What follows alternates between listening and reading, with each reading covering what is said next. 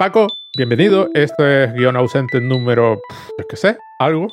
No, a ver, el anterior es el 27, eh, debería haber un 28 en medio, será el 29, es 28-29, ya veremos en el orden en que los pongo al final.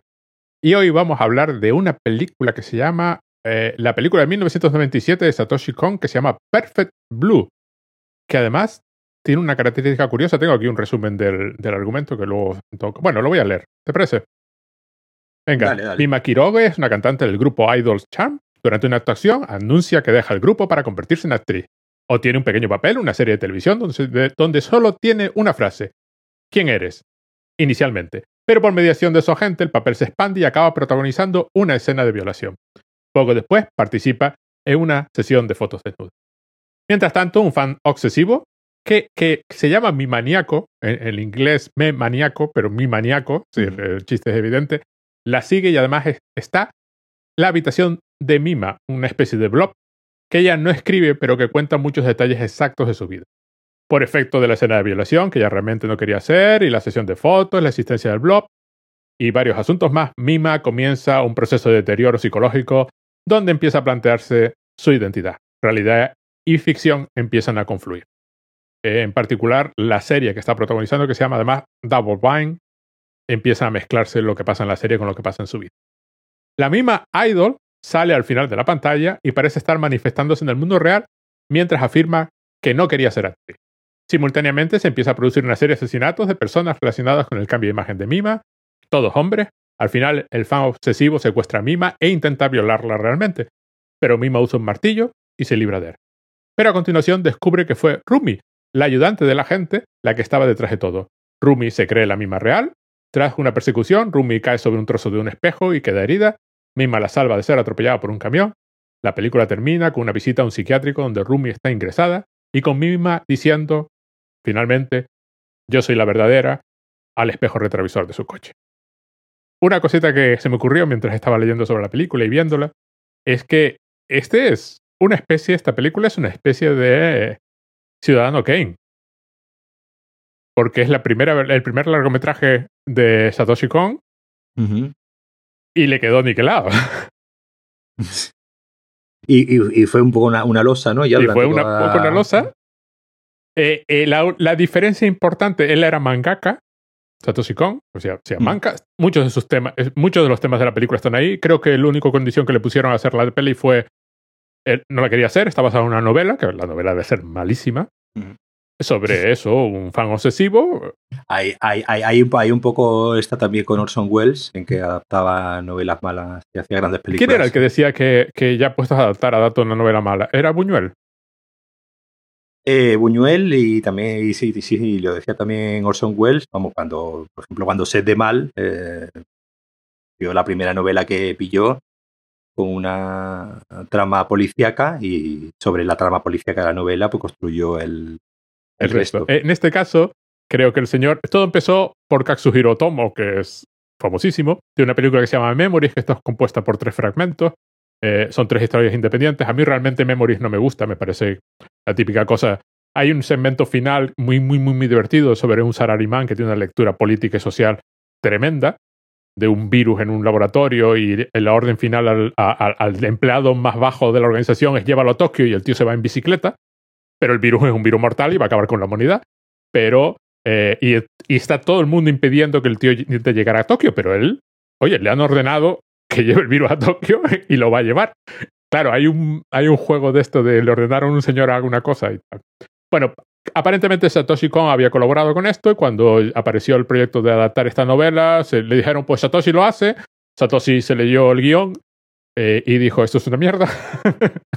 Yo quiero hacerlo a mi modo y le dijeron, tiene que ser una idol, tiene que hacer haber un stalker y tiene que ser una cosa así de terror. Y el tío dijo, vale. y a partir de ahí el resto es, es suyo. En ese aspecto, como tú bien dices, fue una losa, porque además el hombre solo hizo cuatro películas, dejó inconclusa la quinta, muy, muy, muy inconcluso, creo que están intentando terminarla desde hace 20 años, bueno, no 20, pero desde el día que se murió, no son capaces, por la sencilla razón de que nadie es Satoshi desde mi punto de vista. Claro, es un hombre que, es decir, es él. Y las cuatro películas son muy, muy, muy chulas. Que tú las viste las cuatro. Ya, ¿no? Sí, sí, yo la he visto, he aprovechado para. He visto las cuatro, lo único que me falta por. ¿En la serie de televisión? La serie de, de Paranoia televisión. Agent. Y tiene un corto, que creo que fue el último que hizo, que se llama Ohio. Sí, ese sí lo he visto. de un minuto. Vamos, dura, dura un y minuto. Y es, está en YouTube, lo pondremos en los enlaces. Es Satoshi Kon, es decir, el corto es, es él.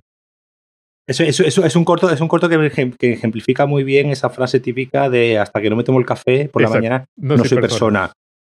Y juega con, juega con la cuestión de la identidad y, y, y, muchos de los trucos de, de Satoshi Kon. Satoshi Kon se caracteriza, si hay algo que caracteriza el estilo de Satoshi Kon es que es que las transiciones rápidas entre escena y la confusión entre lo real y lo imaginado. Las técnicas de, de Perfect Blue yo creo que le quedaron geniales en Millennium Actress. Creo que es la película. Sí. Perfect Blue es muy buena película. Yo creo que Millennium Actress es todavía mejor película. Porque el tema que es la historia social y política de Japón está tan absolutamente bien imbricado con la historia personal de la, de la protagonista y donde lo lleva ya al delirio esa técnica del corte rápido y la confusión es en Paprika. Aquello ya es. Yo no he tomado un alucinógeno en mi vida, pero debe ser. Debe haber muy poca diferencia entre ver Paprika y tomar.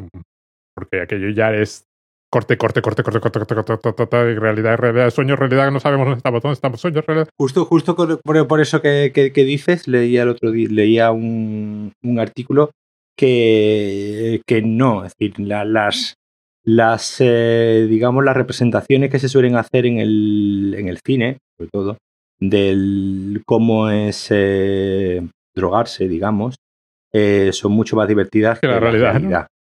Obviamente, drogarse no tiene nada que ver con Paprika, ni con Perfect Blue, ni, con, nada.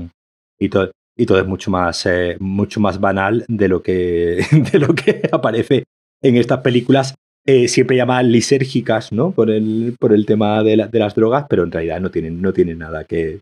No tiene nada la más normal es Tokyo Godfather, probablemente. Que mm. sigue teniendo la parte, bueno, los edificios bailando al final y este tipo de cosas, ¿no? Y los mm. cortes. No, no hay un. En, hay un, hay un vídeo muy chulo de Every Frame Painting donde hablan de toda esta cuestión de cómo fluye el espacio y el tiempo en Satoshi Kon y te deja claro, bueno, yo ya lo tenía claro porque además mmm, Paranoia Agent, si no lo has visto, deberías verla de inmediato, es la típica serie de televisión que no te la esperas. Si cada cinco episodios cambia la serie, le dan la vuelta. Es un mecanismo narrativo que luego otros animes cogieron, pero es un anime limitado. Y el tema social está muy, muy, muy, muy, muy metido en Paranoia Agent. Al final, al final Paranoia Agent es una serie sobre la bomba atómica, es una cosa espectacular. Y hay todo eso, un juego con la edición y además la representación que te permite la animación, que claro, en la animación cuando dibujas, dibujas y lo que dibujaste es lo que dibujaste. No hay elemento externo que no hayas puesto tú. No es como rodar una escena que pueden pasar cosas o el color de las hojas de los árboles. No, no, aquí si tú pintaste el árbol rojo, es rojo. Digamos que en el cine de acción real eh, hay más eh, accidentes hay más eh, cuestiones ¿no? Que, no, que escapan al control del, del, director o del creador. Y es verdad que, pues eso, en la animación, digamos, está todo mucho más eh, controlado. Pero yo creo que lo que sí hace muy bien, o hacía muy bien este, este hombre, es algo que es eh, plenamente cinematográfico, ¿no? Que es que ni siquiera, pues, en, en el, en el. No, yo no, no he visto sus, sus mangas, pero obviamente aquí eh, en el uso que hace ese de pues eso de la confusión no entre, entre secuencias y, el ten en cuenta que en, el cine digamos la, la, secuencia siempre se cuando se va a, a, la academia de cine o se va al, al a, estudiar en la carrera cine pues siempre te explican ¿no? que una secuencia es una unidad de espacio y tiempo en el que se suceden una serie de, acontecimientos a unos personajes, ¿no? Y eso es lo que se usa, por ejemplo, en cine, eh, en el cine de acción real, pues para organizar un rodaje, ¿no? Se hace una, partición por, por, secuencias, por localizaciones y, ah, eh, vamos rodando de forma completamente eh, desordenada para después montar el puzzle. Obviamente, esto provoca que cuando se está haciendo un, un guion, las secuencias, digamos, se suceden unas, unas a otras, ¿no? Está el, lógicamente la definición, la definición de secuencia, ¿no? Una, cosa que va detrás de otra. Eh, lo, que, lo que Satoshi Kon eh, hace eh, es, en cierto modo, es romper esa idea tradicional de, secuencia, que no es que lo haga, no es que lo haga él, no es que lo, lo, invente él, es decir, es algo que digamos que ya nos podemos remitir a Buñuel, ¿no? Tú antes, tú antes mencionabas a Buñuel, nos podemos remitir al, pues, al primer cine surrealista, ¿no? De, de Buñuel, de un perro andaluz, donde precisamente se va rompiendo esa relación ¿no? de causa-efecto que hay en el, cine clásico, ¿no? donde las secuencias, pues digamos, se van sucediendo y es donde en el cine clásico, por ejemplo, ocurría que, no solía haber, eh, eh, digamos, eh, secuencias descartadas, eso que, hoy en día vemos mucho en, en los extras, esto de escenas eliminadas, no solía haber escenas eliminadas porque precisamente los, guiones se construían de tal, de tal manera o de tal forma que, que, no podías eliminar ninguna secuencia porque si eliminabas una secuencia ya no tenía, es decir, que los guiones, digamos, estaban tan bien escritos que no podías ir saltándote nada. Claro, esto en una película, pues digo, clásica, con un de clásico, donde hay una relación de causa de causa-efecto, pues, eh, eh, pues sí tiene sentido. Claro, aquí lo que ocurre en las, eh, las películas de Satoshi Kon, sobre todo en Perfect Blue, Millennium Asterix y, Paprika, es que, digamos, esa relación de causa-efecto pues salta por, eh, salta por los aires porque hay un, digamos, una cierta, no sé decir eh, componente aleatorio, pero sí hay un componente, digamos, más caprichoso a la hora de, de ir encadenando secuencias. Yo creo que Perfect Blue es la que mejor queda en, ese sentido, porque digamos si es la más, eh, la más cerrada, ¿no? Perfect Blue, como tú bien has contado, el termina, es decir, tiene un final donde se resuelve, digamos, el, el misterio, ¿no? del misterio de thriller, ¿no? De quién es el asesino y qué es lo que ha estado pasando y, de dónde viene esta, esta confusión, ¿no? De la, de la protagonista. En cambio, después ya en Millennium Actress directamente eh, es un salto sin red eh, donde no hay ninguna justificación para esa manera de contar, ninguna justificación real, ¿no? Para esa manera de contar la historia, sino que eh, si tú no sabes de qué va la, la, película, a mí me pasó, ¿no? Yo no, yo no tenía, no, no, sabía de qué, iba nada. Y claro, a, a los 15 minutos, cuando ya pillé el punto de qué es lo que estaba qué es lo que estaba intentando, qué es lo que estaba pasando, qué es lo que estaba intentando hacer. Sí, básicamente es una actriz a la que van a, entrevistar, un equipo documental, va a entrevistar a una, actriz ya, ya mayor eh, y esta actriz, pues digamos, em, comienza a contar eh, su vida, pero esa narración de su vida se va mezclando con eh, las películas que ha protagonizado, ¿no? Y entonces, pues vamos viendo una mezcla de que llega un momento que no sabemos dónde comienza su vida real sus acontecimientos, pues ha vivido la Segunda Guerra Mundial, ¿no? Y ha vivido toda una serie de, acontecimientos, en, como tú decías, ¿no? De, la historia de Japón. Se van mezclando con las películas que ha ido rodando. Entonces, claro, a veces sí sabemos, ¿no? Cuando es, pues obviamente, pues si, si están en un. con ropas feudales, ¿no? O como, comienza la película, ¿no? Que, comienza en un, en un cohete, ¿no? Como un astronauta que se va, que se va al espacio. Pues obviamente esas partes sí, sí podemos deducir, ¿no? Que son, la, que son las películas, ¿no? Que ha protagonizado. Pero claro, otras veces no lo vamos, no lo vamos sabiendo y va mezclando ahí ya, digamos, de forma quizás, pues ya hay un poco más, eh, más caprichosa, pues diferentes eh, puntos y ya en, Paprika ya directamente, eh, pues con la excusa de que, que, es un sueño y que no es un sueño, pues ya directamente, pues no hay prácticamente, ¿no? Ningún criterio a la hora de ir saltando de una secuencia a otra, de un lugar a otra. Entonces yo creo que, que, esa idea que, que, me, recordó un poco a, no sé si recuerdas algunos cuentos de Cortázar, eh, que va que como que de una línea a otra o de un párrafo, de un párrafo a otro te cambia ¿no? El, el, espacio y el, y el tiempo y tienes que volver. Yo recuerdo, es algo que me llamaba mucho la atención, recuerdo de Cortázar, que cuando lo leía tenía que volver para atrás algunas veces como decir, espera, espera, espera, aquí qué es lo que ha, ha pasado y volver a releer y darte cuenta que te había dado un, quiebro que, es, y que es algo que obviamente que en, el cine pues eh, no es eh, muy habitual porque bueno, pues precisamente eh, es algo que, que, añade muchas veces complejidad a, a las, a las películas y bueno, la gente al final siempre suele querer las películas con un cierto hilo conductor y con unas relaciones de causa-efectos, incluso bueno, incluso películas que toman préstamos, ¿no? De, de Satoshi Kon, que creo que ahora lo, lo, hablaremos porque me parece muy, muy interesante, pues digamos lo que hacen en cierto modo es eh, reducir, ¿no? Eh, bajar un poco ese nivel de sofisticación para, para llegar un poco mejor al, al gran público. Es que además, eh, Perfect Blue, eh, yo creo que trata tres temas principales. Los tres están perfectamente imbricados y casan perfectamente con lo que le está pasando a la protagonista. Bueno, para empezar, es una película muy postmoderna. Es del 97, es de sociedad industrial súper avanzada, de la dislocación entre el individuo y la sociedad. Y ya el juego tiene.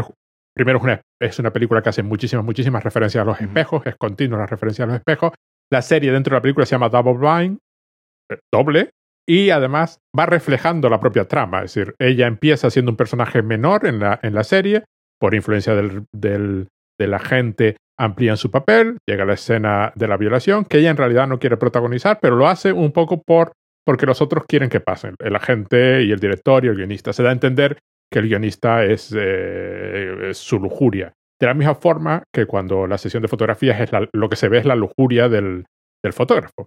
Es una película primero realidad y ficción, claro. Eh, hay en, durante, digamos, el segundo tercio de la película, cuando ella está degenerando psicológicamente, no sabe muy bien quién es, alguien escribe la historia de su vida que es muy acertada y además, pero empieza a decir cosas que no son las que ella piensa, o sí las piensa pero no las expresa, empieza a ver a Mima Idol, que de pronto se manifiesta en el mundo real, pero además se le manifiesta a ella, se le manifiesta a Rumi, que acaba siendo la antagonista final, es que es el ayudante de la gente que aparentemente sufre doble personalidad y cree ser la misma real. Se le aparece a mi maníaco también. Y tú la ves, ves escenas que ella no está presenciando, donde ves a, a Mima Idol, ¿no? La mujer como producto, en este caso, claro, porque es un producto de consumo cuando ella es, es cantante, además lleva una ropa como muy infantilizada y muy... Mm. Luego se convierte en dúo, Cham, ellas se vuelven un poco más adultas, cambian la ropa, es un poco una eh, cambian de color también, uno es verde y la otra es azul. Eh, el rojo que dominaba los trajes desaparece. El rojo vuelve a dominar el traje final, el, que, el que, con el que Rumi aparece. El rojo es un color súper importante de una película que se llama Azul Perfecto. El color dominante es el rojo. Y luego está la pérdida de la identidad y la recuperación final. Sobre todo la identidad que uno tiene que manejar, que está en continuo flujo porque está continuamente mediatizada. Hay muchísimos, muchísimos monitores en la película, salen muchísimos. ella se le ve en pantalla por la calle, mirándose en un, en un escaparate. Hay reflejos múltiples en muchísimas ocasiones. Los espejos tienden a reflejar la realidad, curiosamente. Aunque el, reflejo esté aunque el espejo esté mostrando una fantasía, se da a entender que lo que la fantasía está diciendo es la realidad. Mima Idol insiste más de una vez que ella no quería ser actriz, que ella quería quedarse. Y es la parte, se entiende la parte de la personalidad de Mima que, que quería jugar sobre seguro, que quería quedarse como cantante.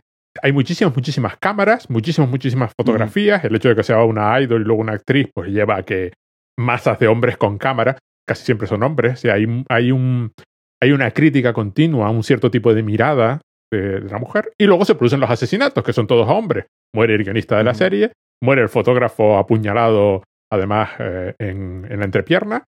Eh, se tienden a arrancar los ojos porque hay, un, hay una percepción así de... Hay un juego de percepciones continuamente, de cómo te miran, cómo te ven, cuál es tu mundo y tu identidad en un mundo donde cada, cada, tu identidad es un trozo de, de, de, cómo te ven cada uno, un laberinto en el que te puedes perder de la identidad, que es lo que le pasa a Mima en cierto momento de la película, y perder el control de tu avatar.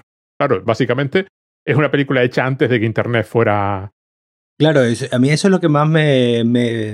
ayer volviéndola a ver, eh, y bueno, la primera vez que la vi también, me, me, sorprendió mucho cómo anticipa toda una serie de, temas que en el 97, pues eh, bueno, aunque usen, creo que usan Netscape, ¿no? Es para, para, usan Netscape para, para navegar. Usan Netscape, sí, sí, sí. Es que, deja, deja, déjame explicar le tienen, ella no sabe nada de ordenadores. Rumi, que es la ayudante de su gente, se lo tiene que montar. un Mac y explicarle cosas súper sencillas que hoy, claro, hoy la ves y dices, bueno, esta niña es tonta, ¿no? Claro, efectivamente, es del 97, nadie lo hacía. Un foro. La habitación de Rumi de, de Mami, de, de, Mima, no es un blog, porque no existían en ese momento. Es simplemente una especie de página web montada, ¿no? Y como una, sí, sí, es como, una, es como un foro, ¿no? Que le, que le monta, donde, bueno, una especie de blog, ¿no? Donde a ir poniendo las, las, las noticias, pero eso, es, es, curioso cómo, cómo, el tema, todo el tema este de los avatares y de, de, la proyección de una imagen que se da, ¿no? que se da en Internet eh, al contrario, contrapuesta a la realidad, ¿no? A quienes realmente somos. En el 97, pues yo creo que, que no, no, sería un problema generalizado, no, no sería, no, no era un problema generalizado porque nadie tenía avatares, nadie tenía, es decir, eran, eran pocos, ¿no? Los que, los que tal vez pues teníais eh, eh, pues una cierta identidad social, identidad en la, en, la red, ¿no? Identidad en internet eh, y, cómo, y cómo la película ya eh, plantea eso como un cierto problema, ¿no? Como un cierto. No, no, no, que en sí sea un problema, sino los problemas que puede causar precisamente esa disociación que puede existir entre el, entre el avatar, ¿no? Esta figura pública expuesta en la red y la persona real. En la, en la película, sí, nosotros vemos manifestar sus dudas, ¿no? Sus dudas acerca de, si ha hecho bien o no, ¿no? Eligiendo la carrera de actriz. De hecho, ya se lo dice varias veces mirándose al espejo, mirándose al reflejo, tú eres actriz, es como, se lo dice mucho, ¿no? A ella misma como, como, como reafirmándose, pero después tampoco sabemos mucho más, ¿no? De su, sabemos que, bueno, que, que es la, como suele ocurrir, ¿no? En las, eh, en los grupos estos de, de chicas o en las boy bands, en los grupos de cantantes eh, siempre hay uno, ¿no? Que es el, que destaca, ¿no? La Beyoncé, ¿no? El Justin Timberlake y el resto, pues se quedan ahí como, como muertos. Y, es gracioso el, ver cómo ese, por ejemplo, ese, ese hecho ya de, de, de pasar de un grupo eh, como infantil a una siguiente etapa ya en solitario, donde se empieza, digamos, a hacer cosas de adulto, ¿no? Que es, en este caso es actuar, cómo lleva, conlleva una exposición de la, de la sexualidad, ¿no? Aquí hay dos, eh, dos momentos que son el, de, la violación, bueno, la, la, violación que tiene que interpretar a, cámara y la sesión de fotos, donde vemos que, que el, digamos, el mercado comienza a utilizar eh, la sexualidad del personaje y yo no paraba de, de, de, acordarme, pues no sé, pues de personajes como Hannah Montana, y Miley Cyrus, eh, que salía de, Disney Channel, y de repente ya cuando se hace mayor, pues de repente parece que el mercado pide que ya no es una niña, ya tiene que estar pues sexualizada, pero ya al 200%, ya no ya no simplemente ya es mujer, sino ya es mujer, pero es que encima tengo que que eso ocurrió, ¿no? Hace hace, uno, hace unos 10 años así de, padres que llevaron a, a, las hijas, ¿no? A ver un concierto de Miley Cyrus, pensando que iban a ver un concierto de Hannah Montana, y empezó la Miley Cyrus pues, a hacer sus cosas de sacar la lengua y, y mover el culo y tal, y salieron los pobres espantados porque ellos iban a ver un, espectáculo de niños y de repente ya no era una niña, ¿no? Ya era una, una mujer. Y, es, y, es, y es impresionante cómo eh, eh, esos, esos temas, que no sé si será algo propio, ¿no? De, de, la cultura japonesa. aparentemente no, ¿eh? Por lo que yo leí, hay un, hay una, aparece haber una crítica al otaku. El otaku es una, una figura muy negativa en Japón, no es, no es la imagen que nosotros tenemos ahora. Pero a mí me fascina porque la película ya empieza así. O sea, es el, toda la te puedes ver los primeros 10 minutos de la película y ya has visto la película entera, ya, ya te la ha contado. No te das cuenta que te la ha contado. Porque empieza con el grupo este de Power Rangers, ¿no? Que, que empieza muy anime. Luego resulta que no, que eso no es una película. Además juega con el hecho de que la animación, al ser toda animación, pues no está claro dónde empieza una animación y dónde termina y empieza la vida real, porque es toda animación. Que no es. Luego sale la banda a cantar, pero a ella no le ves la cara se empieza mm. toda la sesión de, de, que ella está cantando, empieza a ver cortes y se va mostrando ella en su vida diaria, normal y corriente, va a la tienda. O sea, hay varias mimas ya de por sí en la película. Está la mima mm. idol, la mima actriz y la mima que es una persona normal que va a comprar. La primera vez que se le ve la cara es el reflejo en el tren.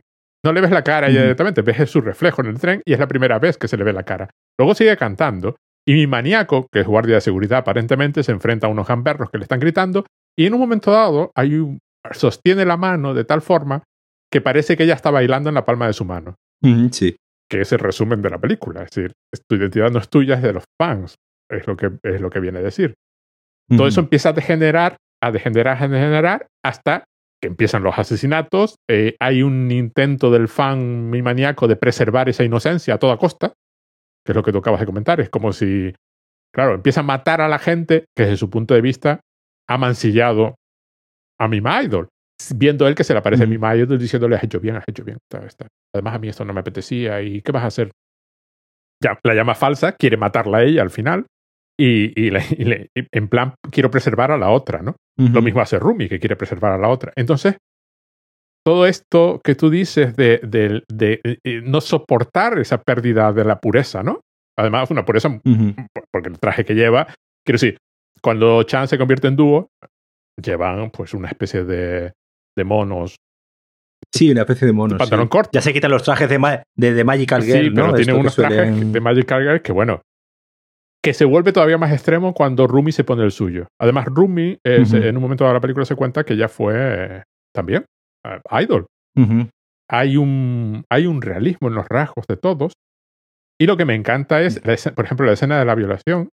Eh, bueno, la escena, cuando, no la de la violación, sino cuando ruedan la violación, que claro, dicen corte, corten periódicamente, que luego eh, es, divertido porque toda la parte en que ella está emocionalmente ya ida y no distingue la realidad de la ficción, se dice corte también varias veces y la escena vuelve a empezar y ella se despierta 20 veces en la misma cama, a veces con la misma noticia en la tele.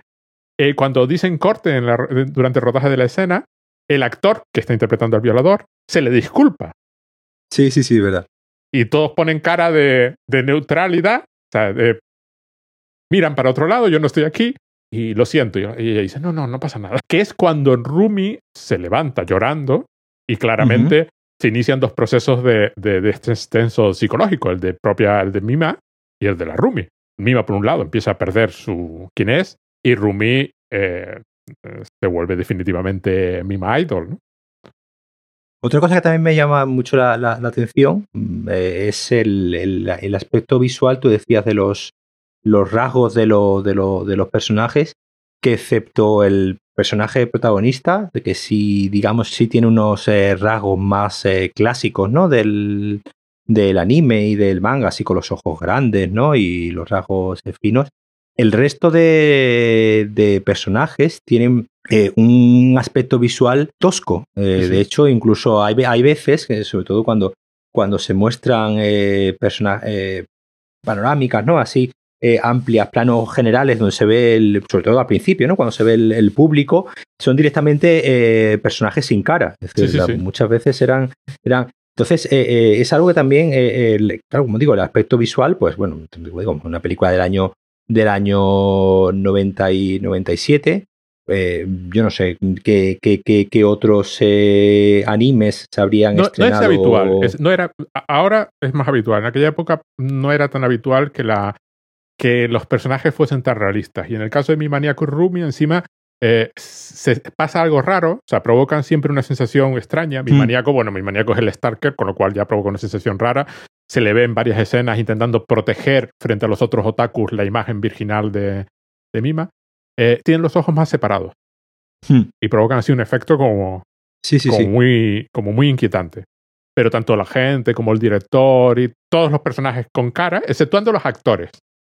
Sí. Los actores están dibujados como si fuesen guapos, que es la idea que, que, da ella y las miembros y los otros dos miembros de Chan, que también están dibujados como guapos, ¿no? Entonces, yo creo que ahí hace bien como, una especie de, de, de separar eh, el mundo real, ¿no? El mundo real donde todos somos más bien feos y más bien normales y va bien, bien, bueno, el que tenga más o menos suerte. Y después el mundo ese que sale en la tele, el mundo ese que sale en la pantalla, que siempre es un mundo ideal, donde todo el mundo es... Eh, yo justo es que el otro día lo, lo hablaba con mi hija, porque ella, claro, obviamente decía, pero es que ¿por qué todo el mundo que tiene que salir la tele guapo, alto y delgado?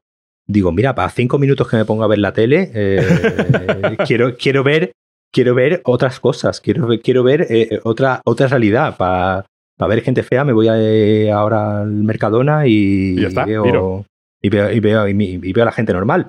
Y yo creo que, ahí está la idea, ¿no? Esa idea de, de, de, siempre de, ¿no? del show business, ¿no? Del, del mundo del, del, espectáculo, del cine, de la televisión, de, de la música, como una idealización, un, mundo, un mundo donde todo el mundo es, eh, es más bello y más atractivo de lo que son pues el resto de, mortales y, me parece que lo hace que, que, esa idea sin que esté tampoco mencionada ¿no? en ningún momento pero, pero la marca muy bien con el, con el dibujo la marca muy bien con el, con el, dibujo de los personajes donde tú bien dices eh, los, los que se dedican al mundo del espectáculo o al estar los frente a la cámara los que salen frente a la cámara claro. los que salen frente a la cámara son todos con unos rasgos muy redondeados muy muy estilizados y los ojos muy grandes no como suelen tener muchas veces los personajes de, los dibujos japoneses. Y en cambio, el resto de personajes, digamos, que no están delante de la cámara, todos tienen los ojos así pequeñitos y, unos rasgos muy, muy marcados. El, el, el Stalker este también tiene los dientes así torcidos. Es decir, está muy, muy afeado a, a posta, ¿no? Para que Además, se ve muy bien en la, persecución final, cuando, cuando Rumi está persiguiendo a Mima. Mima corre como una persona normal por, la, por las calles. Ahí vuelve a haber un juego en complejo de, de reflejos y de espejos, y la, y la persecución termina el movimiento de la persecución termina cuando ella se topa con un, con un espejo en un callejón. Se, entiende que es un, una luna. No, porque a ella el traje, ahí al final se ve muy bien en el, en el, traje de Magical Girl que no le queda atractivo, le queda ridículo. Y no solo eso, sino además la imagen que tú. O sea, hay, eh, nunca está claro quién está viendo a quién.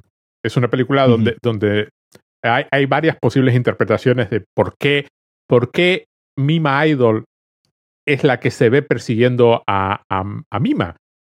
Eh, entonces es un personaje súper etéreo, precioso, que brilla ligeramente y que no se molesta en correr, simplemente va flotando y va saltando como quien flota. Nada más salta de edificio en edificio. Falta en edificio en edificio, sin aparentemente respetar la gravedad, pero en cuanto eso por alguna razón se refleja, ves a Rumi completamente deformada por el esfuerzo físico de correr. Es decir, es un, es, lo que tú ves reflejado es un ser humano corriendo, pero lo que tú ves en pantalla cuando eso no sucede es a, esa Mima Idol, simplemente saltando en plan muñequita, que parece ser lo que Mima está viendo. Mima da la impresión de que se ve perseguida por su imagen. Hay gente que ofrece la interpretación de que Mima Idol es como una especie de espíritu eh, que ha surgido y está compartido por varias personas, que no es exclusivamente Mima, es, es Mima, es Mimaniaco y es Rumi. Hasta que encuentran ese, ese espejo donde tú tienes la impresión de estar viendo de frente, pero lo que estás viendo es el reflejo. Mima se refleja en el espejo, aparece la otra detrás y lo que se ve es a Rumi reflejada. hay, una, hay un componente que el espejo tiende a decir la verdad, aunque el espejo esté reflejando una fantasía, lo cual es, me parece muy, muy curioso. Y Rumi, antes de morir, bueno, antes de morir, no, antes de herirse con el trozo de espejo, Luna se ve también fragmentada se ven los trozos de espejo en el suelo y ella se le ve fragmentada, pierde la peluca, con lo cual vuelve a considerarse Rumi, se la vuelve a colocar, se pone delante del, del camión, el camión parece que viene con unas luces que aparece el escenario y que le están vitoreando, y, y Mima la salva. La salva de una fantasía. No, yo, yo, ahí, yo ahí un poco eh, eh, entendía eh, que es la, la, confusión ¿no? de la propia Mima de, de, no saber ya si, si, claro, obviamente ella, hay un momento en el que ella cree que es ella misma la que está cometiendo los asesinatos. Ella, ella, ella misma, hay un momento en el que ella, ella duda, ¿no? De sí misma y cree que es ella la que está cometiendo los asesinatos, porque precisamente, bueno, pues la, gente que muere no son precisamente personas que se hayan portado bien con, con ella. Entonces, hasta cierto punto, e, ella ve hasta incluso justificable, ¿no? Que, que, que, que se hayan podido cometer esos, esos asesinatos dentro de esa paranoia, ¿no? Que le está entrando a, a ella. Y yo ahí, yo ahí lo entiendo, pues un poco dentro de, la confusión del, del, personaje, de que ella misma mm, parece como que no está segura si lo que está viendo es a su representante, que le ha dado por disfrazarse como, como ella, o sigue en ese estado ya de desdoblamiento de la, de la personalidad, que de hecho incluso en la, en la misma serie o película ¿no? que están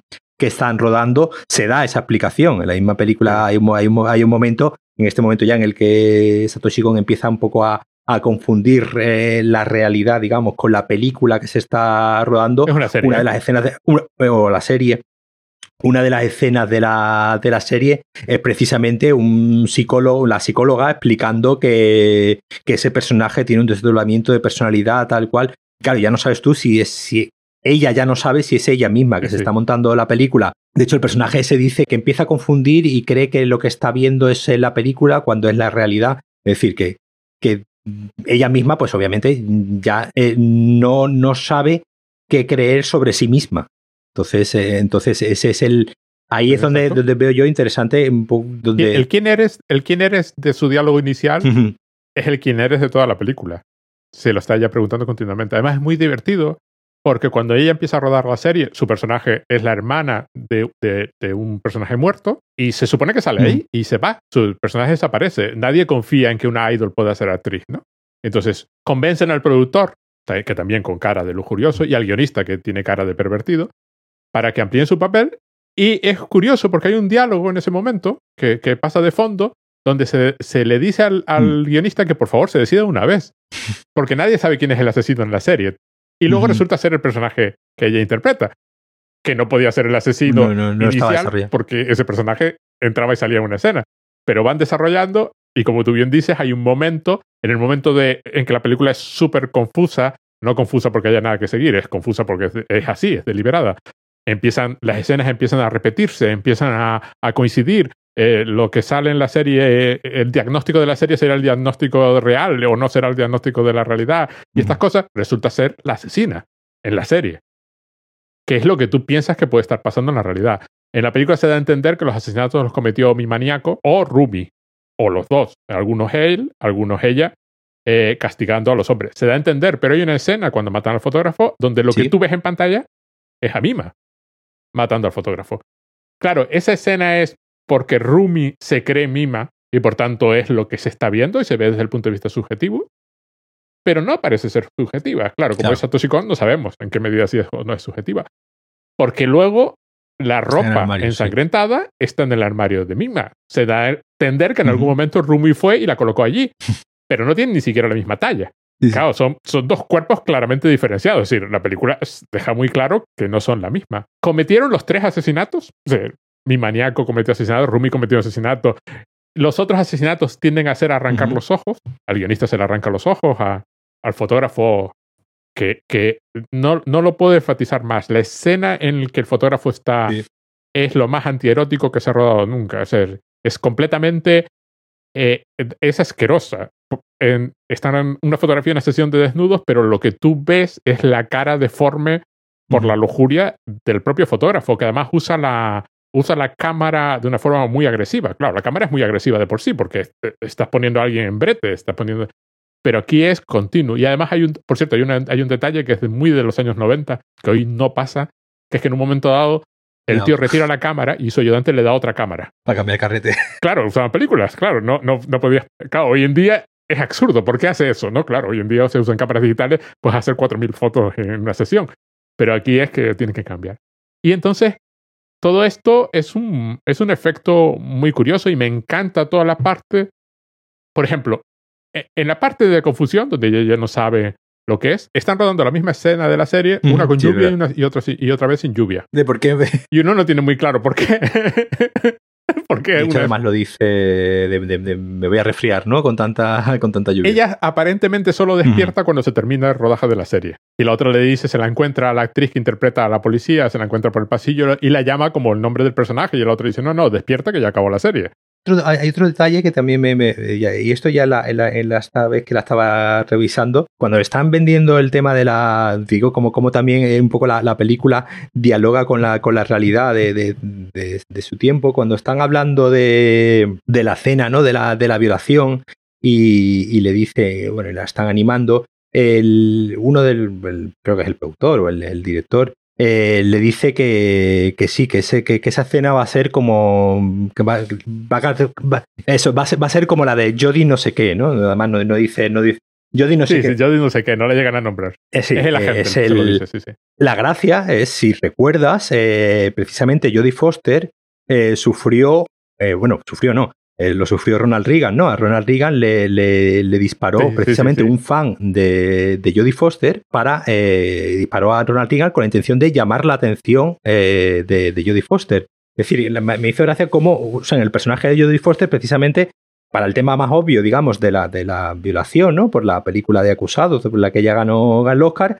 Pero después, obviamente, el, tema de Jodie Foster también, el, tema de, del fan eh, loco que es capaz de cometer asesinatos por, eh, por amor, ¿no? A su, a su en este caso, a la actriz, eh, está también ahí metido. Entonces me, pareció muy, muy interesante cómo, cómo, precisamente uno de los temas, que es el de, el de, los, eh, el de los fans, que ya también está, ¿no? Al principio de la película, cuando están en la actuación y, tienen que interrumpirla, ¿no? Porque hay unos cuantos fans un poco mal educados que, que no dejan, ¿no? Que, que ella diga que lo va a dejar, cómo va imbricando eso. Aspectos reales, como este, como este detalle simplemente de Jodie Foster, que eh, como digo, no, no, aporta, no, no, aporta nada, pero te, te da hasta, te, te, da un punto de, de qué bien elegido o qué bien, eh, digamos, claro, qué bien, qué bien eh, pensado están ciertos elementos hasta, digo, hasta esa línea de, guion que es, que capaz de tener, pues digamos, como una doble interpretación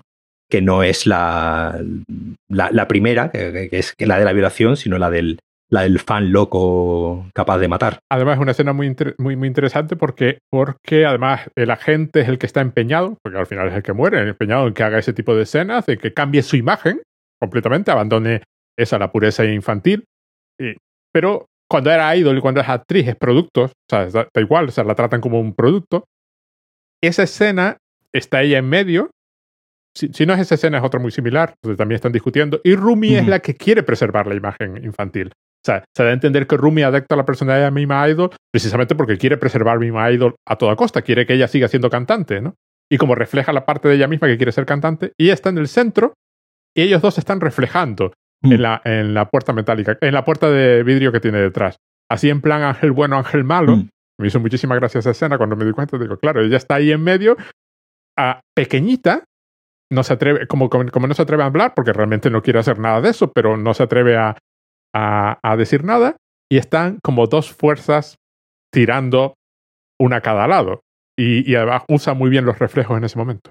Pero yo como persona de cine, con persona de cine me refiero a ti, por supuesto, no me refiero a mí, el rojo, el color rojo, llega a cierto momento, cuando ella empieza a deteriorarse psicológicamente, continuamente, parece simbolizar todo, su incapacidad para controlar la realidad, o sea, para controlar lo que pasa a su alrededor. El rojo empieza, hay escenas que hay, momentos, el momento en que eh, eh, Mima y Rumi se encuentran ya casi al final, antes de ir a su casa, es todo rojo de fondo. Aquí, aquí, aquí te quería yo preguntar, el, tú que estás eh, más puesto en la, en la cultura japonesa, el, rojo, obviamente es el color de la, de la bandera, ¿no? Es decir, la bandera es un punto, un punto rojo. ¿qué, qué, significado tiene en la cultura japonesa el, el rojo? Claro, porque. Pues no te sabría decir. Aquí lo curioso es que la película. Uno esperaría que una película que se llama Perfect Blue, el color dominante fuese el azul. No, el azul solamente aparece al final.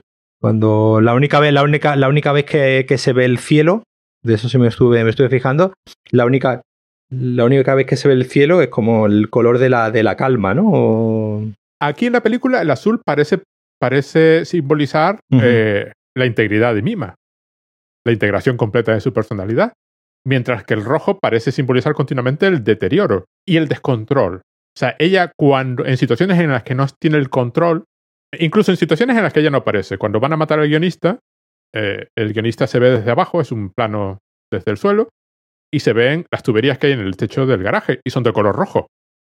Cuando ella llega a la radio, donde están entrevistando a sus dos antiguas compañeras de Cham, eh, Mima Idol la ve sentada en la misma mesa entre las dos. Eh, y hay una botella roja ahí también. La pantalla de, los monitores tienden a, ser, tiende a haber mucho rojo. Cuando ella tiene la conversación importante con Mima Idol, donde Mima Idol parece ya manifestarse más, la habitación es roja. Hay muchísimas cortinas rojas, entonces todo parece... Y a mí me encanta porque el final, final, final de la película, ella nunca hace nada. En cuanto termina la serie y le dicen que despierte es cuando ella empieza a actuar. Cuando mi maníaco intenta violarla, ella le da con un martillo en la sien y lo deja allí tirado. Cuando Rumi intenta matarla finalmente para acabar con ella y ser Mima Idol siempre, ella es cuando huye y se enfrenta y la salva y toma la decisión de salvarla. Pero durante el resto de la película, a ella la llevan de un sitio a otro. Va en coche, alguien conduce. va en tren. Cuando acaba la película, ella conduce. Y conduce un coche rojo. Sí, cierto. Que es como si de pronto hubiese tomado el control de. Y entonces mira el espejo retrovisor, que es otro espejo, y dice lo de yo soy la real. Pero poco antes hay otra frase enigmática, que es está visitando a Rumi en el psiquiátrico, el médico le dice no sé cómo tienes tiempo, se da a entender que ahora es una actriz de éxito y que todo el mundo la adora y la reconoce, las enfermeras no pueden creer que esté allí, así que la confunden, piensan que es una alguien que se le parece. Y ella dice, eh, eh, refiriéndose a Rumi, me hizo, me hizo lo que soy. Y, y, es a lo que tú hiciste el comentario antes, y, me pareció interesante, da a entender que estuvo bien que matase a todos esos. Eso la liberó. Sí, claro, un poco da a entender, que, que, que, que, es una especie de deseo reprimido, ¿no? Que, incluso, que, incluso ha podido tener. Por eso, por eso hay, momentos en los que como casi que ella desconfía de sí misma, ¿no? De, de, de, es que he podido ser capaz. Es decir, he podido ser. hay, Claro, hay, una, hay, hay, como, hay un otro yo, hay, hay, hay una, una, parte de mí, o no, no sé si, si, si es otro yo, pero hay una parte de mí a la que esto, pues tampoco le parece tan mal, porque, bueno, son, son, son tipos que se han portado, la verdad, es que bastante mal. Eh, con, que, es algo que, que, es algo que también me, me, me, ha llamado mucho la, la atención de, de, en general de todas las películas de Satoshi Kon, lo, importante que son las figuras femeninas, ¿no? el, menos, eh, bueno, menos en, en Tokyo Godfathers, ¿no? Que son dos, eh, que son tres personajes, ¿no? Que es, un poco más coral. Pero bueno, ahí son tres personajes que en realidad es una, una chica, un, travesti o trans, transexual eh, y, un, y ya un, un, hombre. Es decir, que incluso, hay, que incluso ahí, que, que, son tres personajes, que bueno, que pueden haber sido dos hombres y una mujer, una mujer y, y, dos hombres. Incluso hay, eh, pues eso, un personaje femenino y un personaje, digamos, que como que está eh, en ese terreno, digamos, como, como intermedio, como digo, no, no, no, he leído el, resto de, cosas de, este hombre, pero me ha llamado mucho la atención eso, cómo, cómo la figura femenina, la, y bueno, sobre todo viniendo de, Japón, ¿no? Donde, donde, bueno, ya sabemos, pues la cultura japonesa, pues a la, mujer, pues la tiene siempre un poco apartada. Y en ese sentido me, me, recuerda también mucho pues eso, a Miyazaki, que también tiene eh, unos personajes femeninos eh, normalmente bastante potentes y bastante, bastante interesantes. Aquí, como tú bien decías al principio, ya simplemente el hecho de la sexualización y de, y de ese paso ¿no? que hay de, la, de, este personaje como de, niña a, a, mujer. A un cierto tipo de mujer, además. Claro, que, claro. la industria del espectáculo quiere. Es muy, es, se entiende que al final ella tiene libertad y que ahora es famosa y elige el papel que le da la gana, ¿no? Un poco también en plan Jodie Foster, ¿no? Claro, sí, un poco, un poco, también. Pero sí, en, ese sentido, pues, aquí es el personaje de Mima, el personaje de la, de la actriz, ¿no? En Millennium Actress y en Paprika, que precisamente el personaje de, de Paprika, que es este que esta, esta especie de mujer eh, imaginaria, además, que yo creo que ya es donde ya va, ya da, da como el último paso, ¿no? Aquí, aquí sí tenemos una actriz eh, de carne y hueso, eh, en Milenio es una actriz, pero que se va confundiendo con sus propios personajes, y ya en Paprika directamente es una abstracción, ¿no? Paprika no es, no es eh, nadie que exista realmente, y de hecho lo mencionan muchas veces, ¿no? Eh, lo mencionan varias veces en la, en la película, que como es, es, es la chica de tus sueños, ¿no? con, ese, con ese doble sentido que se suele tener ese, la, la, idealización de, la, de los personajes femeninos, pues muy dados en el, en los, animes ¿no? y en el manga, eh, con, con, esa sexualización ¿no? continua que hay incluso muchas veces pues, de personajes femeninos que son menores, ¿no? Porque suele, como suele ocurrir con las, con las Magical Girl. Y yo creo que, que es, que es, yo creo que sí, un poco que ahí está un poco quizás pues denunciando esa, esa cierta cultura que hay en lo, en lo, en lo japonés, ¿no? Que de que de ¿no? el, porno japonés es muy dado a, a, pixelar ¿no? los, eh, los, eh, los genitales pero a su vez eh, pues nos está entregando continuamente un imaginario pues muy cercano a lo pedófilo, ¿no? Muy cercano, ¿no? Yo creo que muchas, muchas veces cae de lleno en ello. A ver, claramente la película es muy crítica. Solo hay que ver, ya te digo, solo hay que ver la escena de la violación simulada y la escena de la, de, de la sesión de fotos porque, vamos, es decir, poca, yo he visto alguna película donde la cámara es agresiva, deliberadamente agresiva. O la, o la, agresividad de la cámara queda, queda patente. Yo lo encuentro un instrumento muy agresivo, efectivamente. Si le pones una cámara delante de una persona, estás invadiendo algo más que el espacio personal, ¿no? Hay un, hay un, hay, estás robando la imagen. Esa, esa imagen que se dice de los pueblos primitivos de que me robas la imagen. algo de eso hay. Me roba el alma, ¿no? Sí, y se ve, exacto, y se ve, y se ve en esta película. Sí, claro, se da a entender que la, que la múltiple exposición es lo que te. Pero la escena de, de la fotografía claramente es incómoda. Es decir, es decir, usan mucho la deformación física para indicar eh, estados mentales. Y lo que decías antes, claro, ella da la impresión de que, de que bueno, qué pena que matasen a tantos, pero oye. Eh, Tampoco me ha venido eh, mal del todo. o sea, el control, lo, el control lo tengo. Y claro, toda esa parte es muy crítica y es curioso lo que tú dices. Es decir, el personaje femenino, Satoshi Kon afirmaba que él usaba personajes femeninos porque no son hombres y por tanto no tiene la misma conexión con ellos y por tanto puede proyectar más. Hay un sentido en el que él se proyecta en este tipo de personajes porque, porque los entiende menos. O sea, era lo que afirmaba, pero curiosamente, la película está de parte de Mima y, en contra de ella como producto. Y es muy crítica también con la sociedad. O sea, cuando se persiguen, eh, cuando ella pide ayuda, hay, hay, ciertos momentos donde la ciudad está completamente vacía. la sociedad no responde, excepto en el momento final, cuando, cuando para el camión. Hay, hay, así como que la sociedad está alejada. le, eh, estalla una carta bomba en un momento dado y deciden no acudir a la policía. y ella dice, oye, pero, pero oye, ¿no? Habría que... Habría que llamar a la policía, ¿no? Sí. Milenio en Actress, muy crítica con la historia de Japón.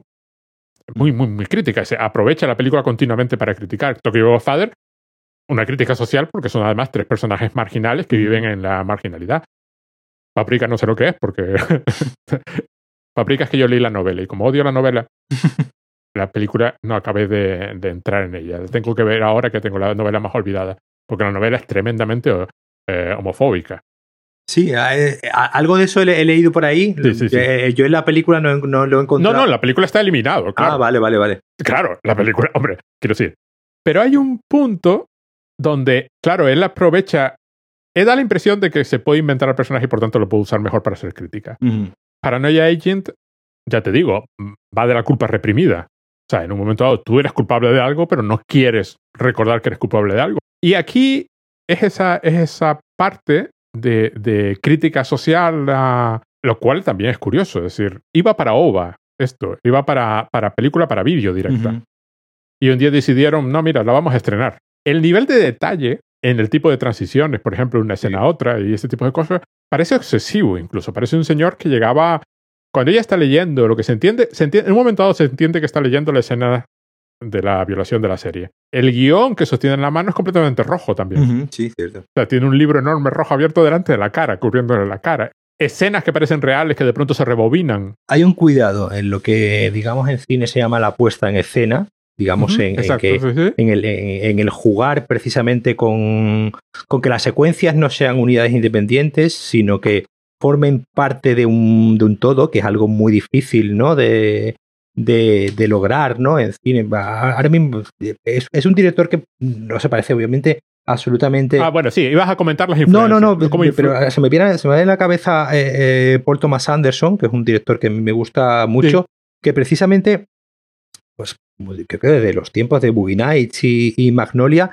precisamente juega, juega mucho con esa idea de una especie de secuencia eh, continua eh, que, digamos como que trasciende el, espacio-tiempo, ¿no? Que trasciende la, concepción tradicional de una secuencia como, eso, como una unidad de espacio-tiempo donde ocurren una serie de, situaciones, ¿no? Y como eso, pues eh, eh, el cine provoca, y eso lo hace, lo hace mucho Paul Thomas Anderson, también con, mucha ayuda de la, música, de la banda sonora, que es la que le da, digamos, como cierta unidad a lo que en otros, en otros cines o en otras películas, digamos, serían pues secuencias independientes eh, de acción y, espacio, donde van sucediendo diferentes cosas, pues mediante la música y obviamente mediante la escritura en el guion y mediante el, montaje, yo creo que, que, que ya hay ya un poco también se, se, se pierde la. Se, se difuminan mucho los márgenes donde empieza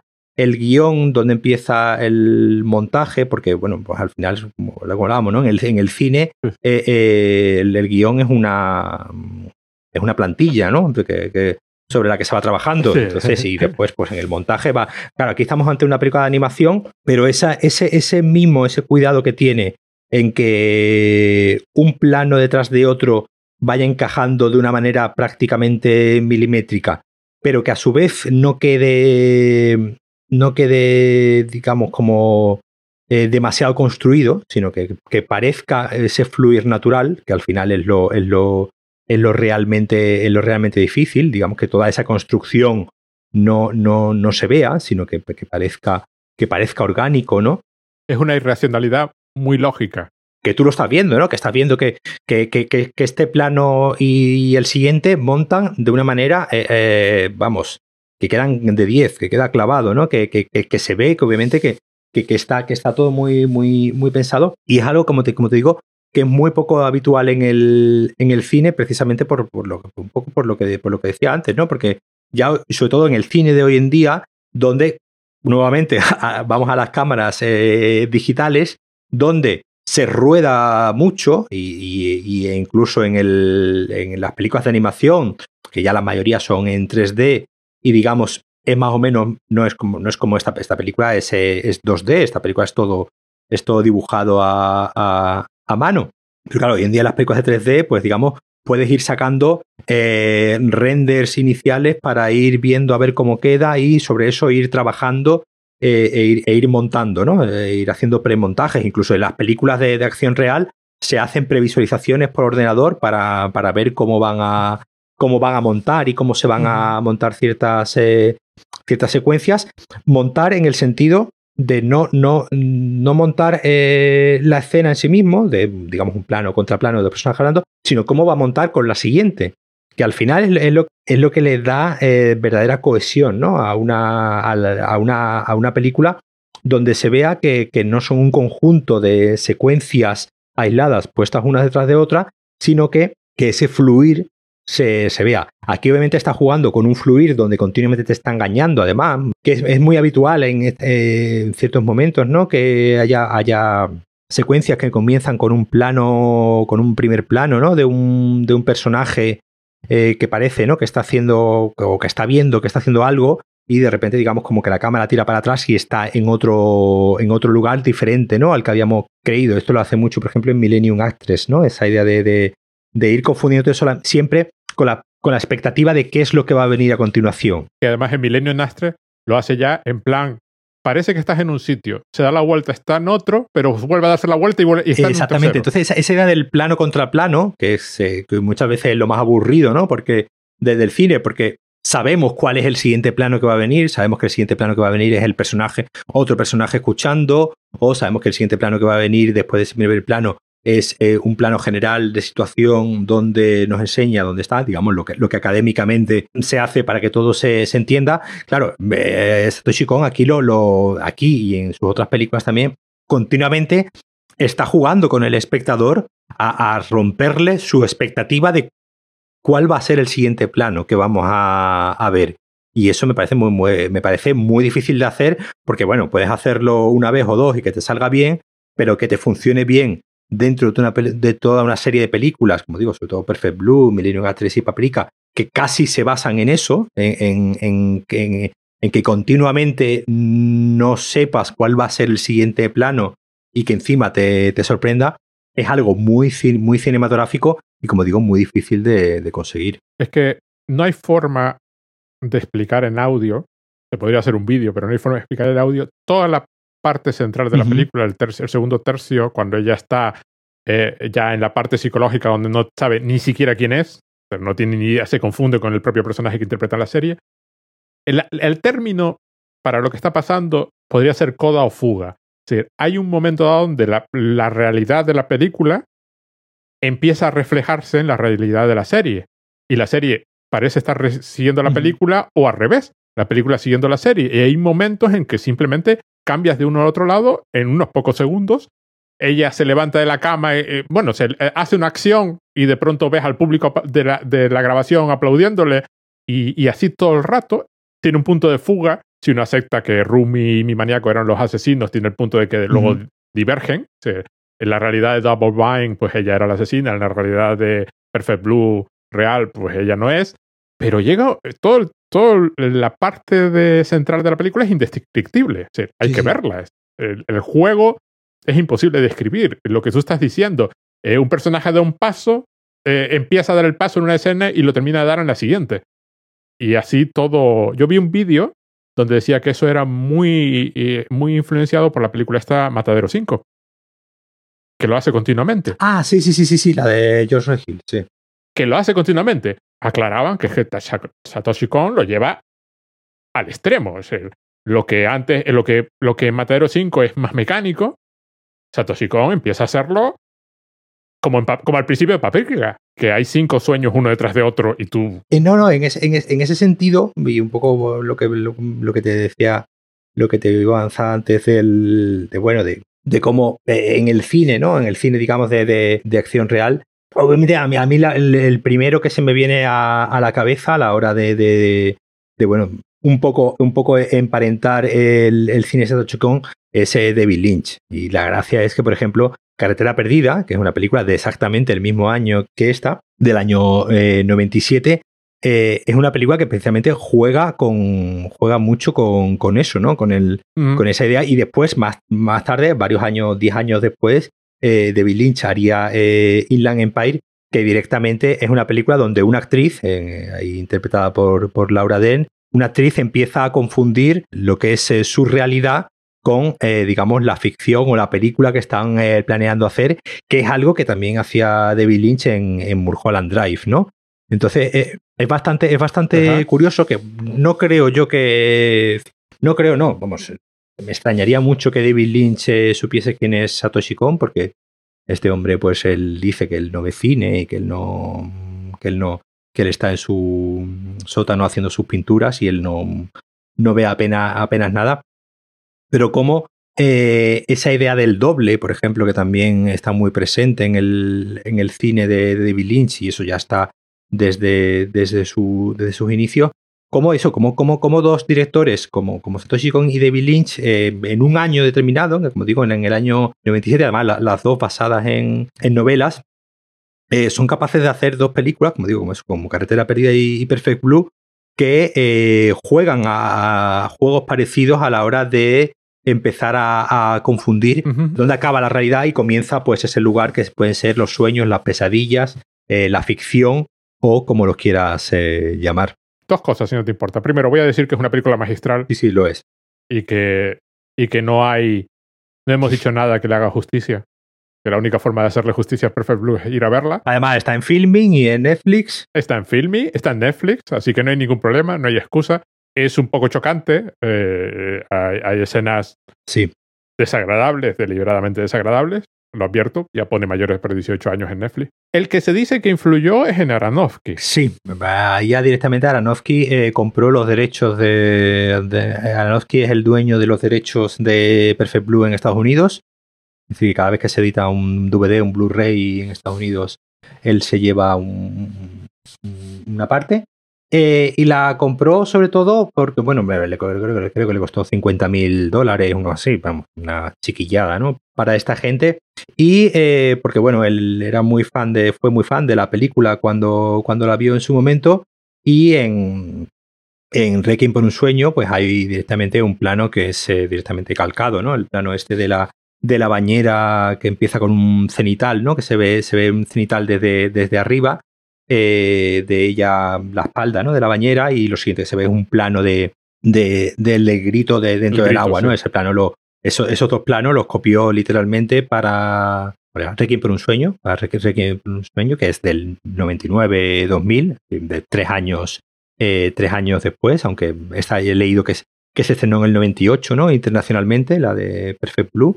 Y después eh, para, para Black Swan, para Cisne, Cisne Negro, pues también tiene ciertas eh, similitudes en esta idea del, del, personaje que va confundiendo, ¿no? Eh, realidad y ficción, donde hay asesinatos, donde hay... Es un poco su, su, su Perfect Blue, ¿no? Fue, era su... es lo que dicen, sí. Y bueno, como, como tenía comprado los derechos, pues nadie le puede acusar nunca de plagio ni de, ni de nada, ni de nada de esto.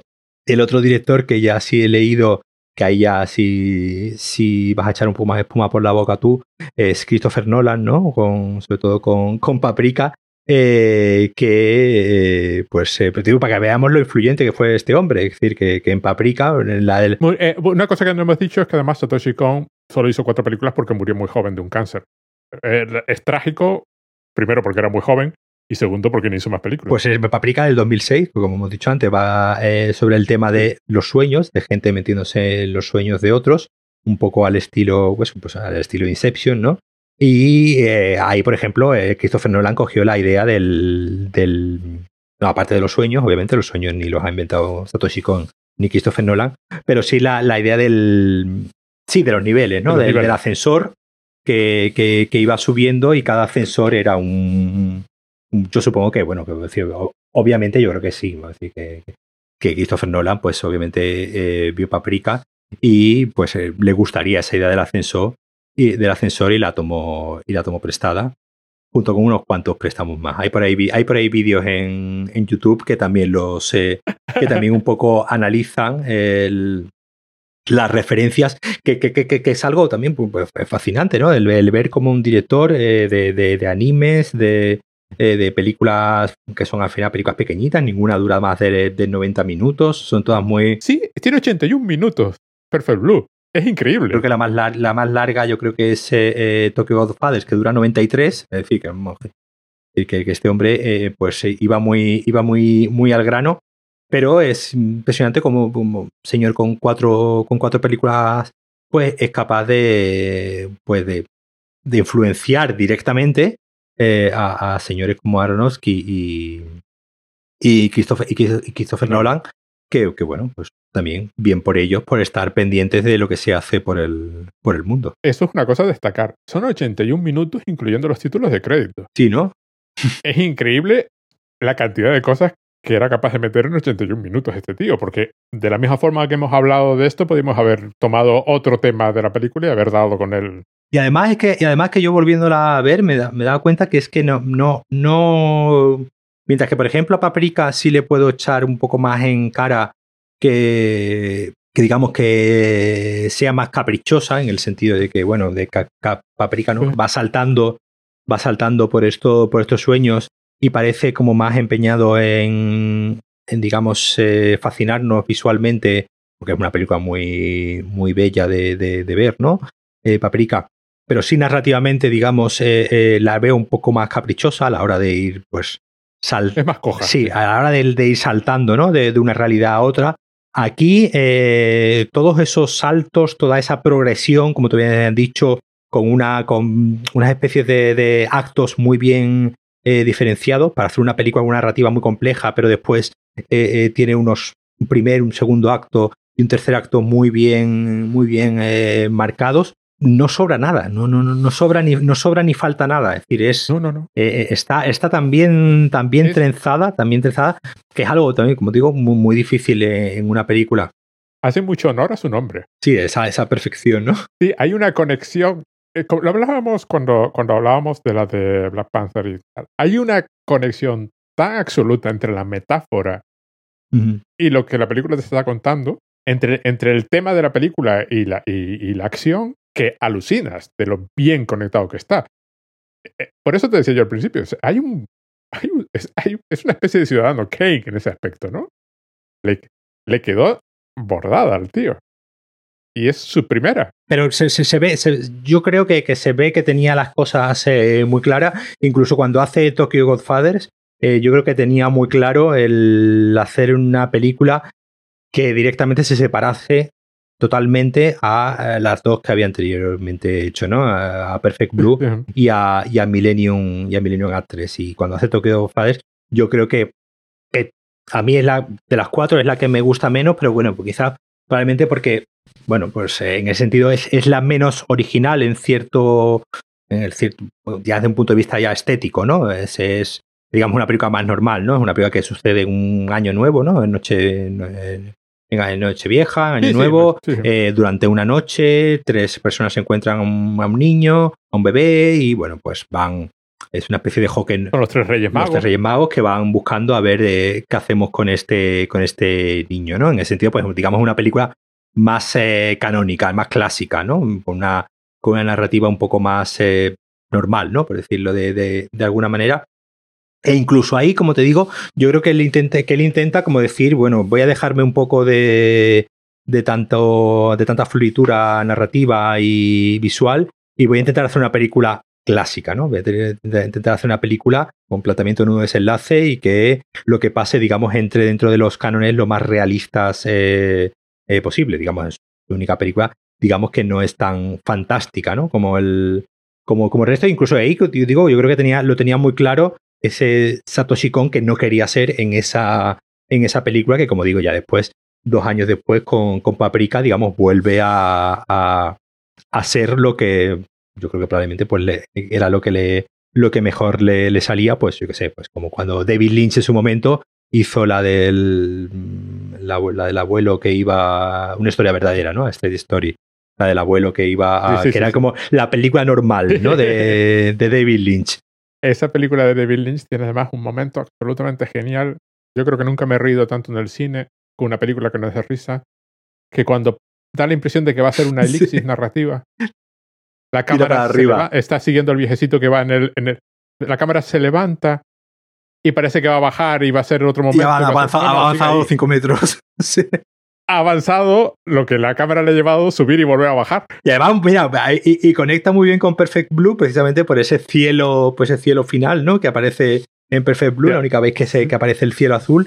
Y sí, coge ahí la cámara hacia arriba cuando, y cuando baja vemos que el viejecillo. Pues en, cierto modo es eso, ¿no? Son estos, estos directores que de vez en cuando, directores, digamos, raros, ¿no? Tipo de Bill Lynch y tal, que de vez en cuando, digamos, como que tienen esa intención de salirse de sí mismos, ¿no? Y decir, bueno, voy a, voy a intentar, ¿no? Hacer una película medianamente normal.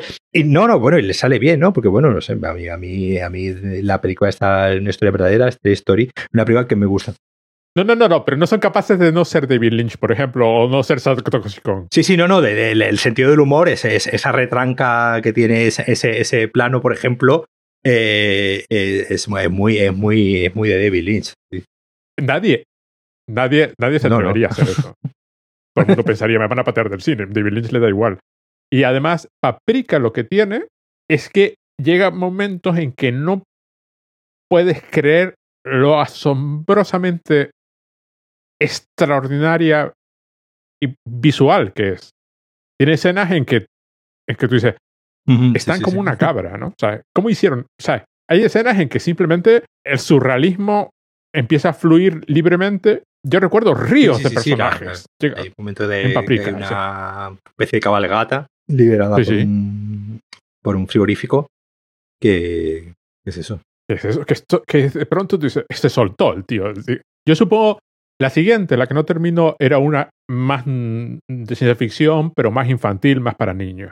Da la impresión de que Paprika fue el de, mira, mm. este es mi límite. No se puede cortar más el fotograma. el, el 24 parte de segundo ya, ya no, no, no da para más. Esto lo voy a hacer así. Esta es, la de, esta es la de soltarse completamente.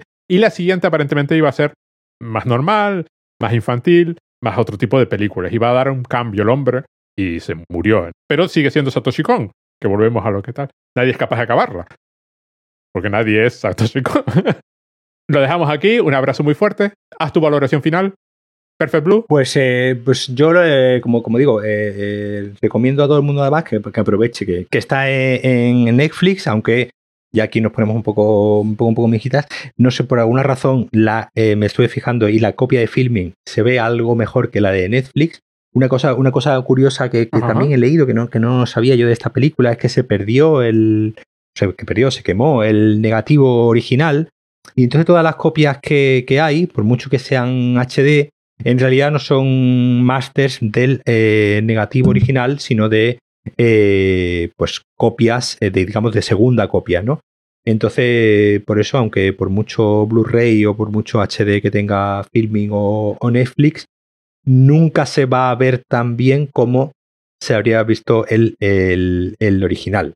no hay, no hay, un, no hay posibilidad ¿no? de, hacer el... Y es algo que cuando la, cuando la estuve viendo, no, yo notaba algo, ¿no? En la que la imagen le faltaba, ¿no? Porque si después, por ejemplo, pues ve, ve cualquiera de las, eh, de las otras, que, que, ves una, una calidad ¿no? en los colores eh, mucho, más, eh, mucho más grande. Aquí tiene como una especie de desvaído la, la imagen, que no, que no queda mal, porque como digo, eh, en esta idea ¿no? Del, de esta ensoñación, realidad paralela, doble personalidad y tal, pues le da, le da un toque, bueno, yo que sé, que es una película del año, del año 97, no sé si en Tokyo Godfather, pero en Paprika sí hay varios planos que sí ya son 3D, ¿no? Y ya se ya sí se nota que, que ahí ya hubo cierto, ciertos planos en, 3D. Aquí en Perfect Blue, obviamente, pues es todo, es todo artesanal y, y también, pues eso da, da, gusto muchas veces también ver esta película, porque bueno, ya hoy en día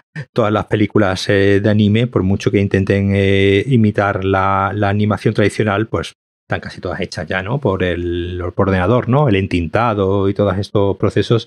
Eh, y aquí no, aquí todavía tiene ese, ese componente, ese componente analógico que, la hace, que la hace, la hace muy viva, ¿no? La hace muy, muy interesante. Y sobre todo, a mí lo que más me sigue impresionando de volver de haberla vuelto a ver eh, ayer mismo. Eh, es en la actualidad de su, de su planteamiento, digamos, y de su mensaje, ¿no? Del, del, de esta idea de, hablamos antes, de los avatares y, y las dobles personalidades y la personalidad que, que, aparentamos ser ante el resto de al resto de nuestra audiencia y lo que somos realmente y el poco control ¿no? que tenemos sobre ese aspecto de lo que los demás se crean de nosotros. Algo que en el año 97 pues no creo que fuese la preocupación de nadie normal, será la preocupación de personas famosas y será la preocupación de eh, grandes estrellas del pop, como es esta protagonista, pero que hoy en día ya se ha vuelto en una preocupación de prácticamente todo el mundo eh, que tenga pues una cuenta en Twitter, en Instagram o en cualquier otro o en cualquier otro lado, ¿no? El, esta, esta diferencia entre la imagen que proyectamos en, en redes en, eh, al mundo y quiénes somos nosotros realmente que yo creo que tiene que haber mucha gente pues que lo pasa realmente mal y se cree su personaje de, de internet y después pues bueno cuando tiene que preparar la, la cena pues supongo que se quitará la, la, careta de su personaje de internet y será una persona normal pero como digo que me parece muy me parece impresionante que ya en el 97 eh, Satoshi Kon digamos como intuyese que eso iba a ser como el gran tema del siglo XXI, ¿no? O uno de los grandes temas del siglo XXI y bueno, pues tres o cuatro años antes de que comenzase el siglo, ya empezaba a ponerlo encima de la, de la mesa. Muy bien, Paco. Muchísimas gracias. Un abrazo, nos vemos en la próxima. Nada, pues muchísimas gracias a ti. Nos vemos en la siguiente.